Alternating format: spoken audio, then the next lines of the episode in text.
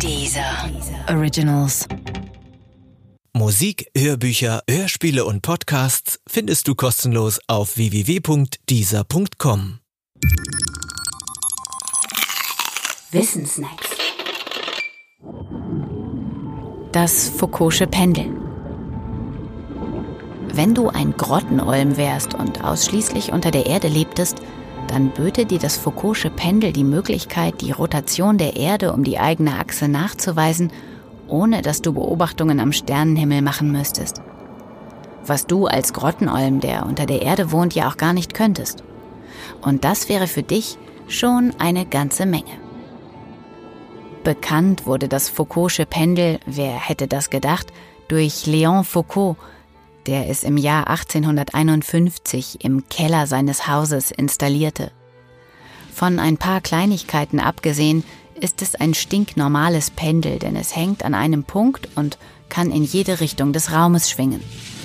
Im Unterschied zu anderen Pendeln ist es nur vergleichsweise lang und schwer. Aber das ist auch schon alles. Wärst du nun als Grottenolm geboren und lebtest in einer Höhle an einem der beiden Pole, dann könntest du die Erdrotation besonders gut beobachten. Du müsstest das Pendel nur 10 Meter über jener Stelle aufhängen, wo die unsichtbare Erdachse die Erdoberfläche durchsticht, und 24 Stunden warten. Angenommen nun, dein Pendel hinterließe mit seiner Spitze auch noch zarte Spuren in dem schneebedeckten Boden deiner Behausung, was meinst du, würdest du wohl sehen? Eine gerade Linie, auf der sich das Pendel in den 24 Stunden hin und her bewegt hat, ist es nicht, sondern vielmehr eine Rosette, also ein schmuckes zweidimensionales Gebilde. Und für die Entstehung dieser Rosette gibt es nur eine Erklärung. Die Rotation der Erde unter dem Pendel. Denn außer der Schwerkraft wirken keine Kräfte auf das Pendel ein. Um jene Rosette zu erhalten, musst du dich aber nicht unbedingt an einem der Pole befinden. Dort ist sie freilich am meisten ausgeprägt. Allerdings darfst du auch nicht auf dem Äquator wohnen, denn da würde dein Pendel tatsächlich nur eine gerade Linie, zwar nicht in den Schnee, aber vielleicht in den Sand zeichnen.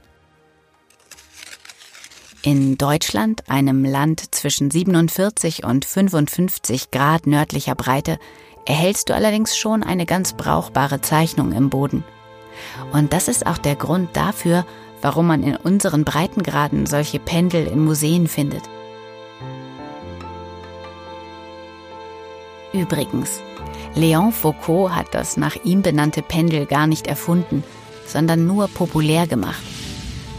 Beobachtet hatte die seltsame Pendelbewegung schon der Italiener Vincenzo Viviani, und zwar im Jahr 1661. Aber seine Beobachtung war eher beiläufig. Viviani konnte sich das merkwürdige Phänomen nicht erklären und deutete es schlicht als Störung seines eigenen Versuchsaufbaus, die es einfach nur zu beseitigen galt.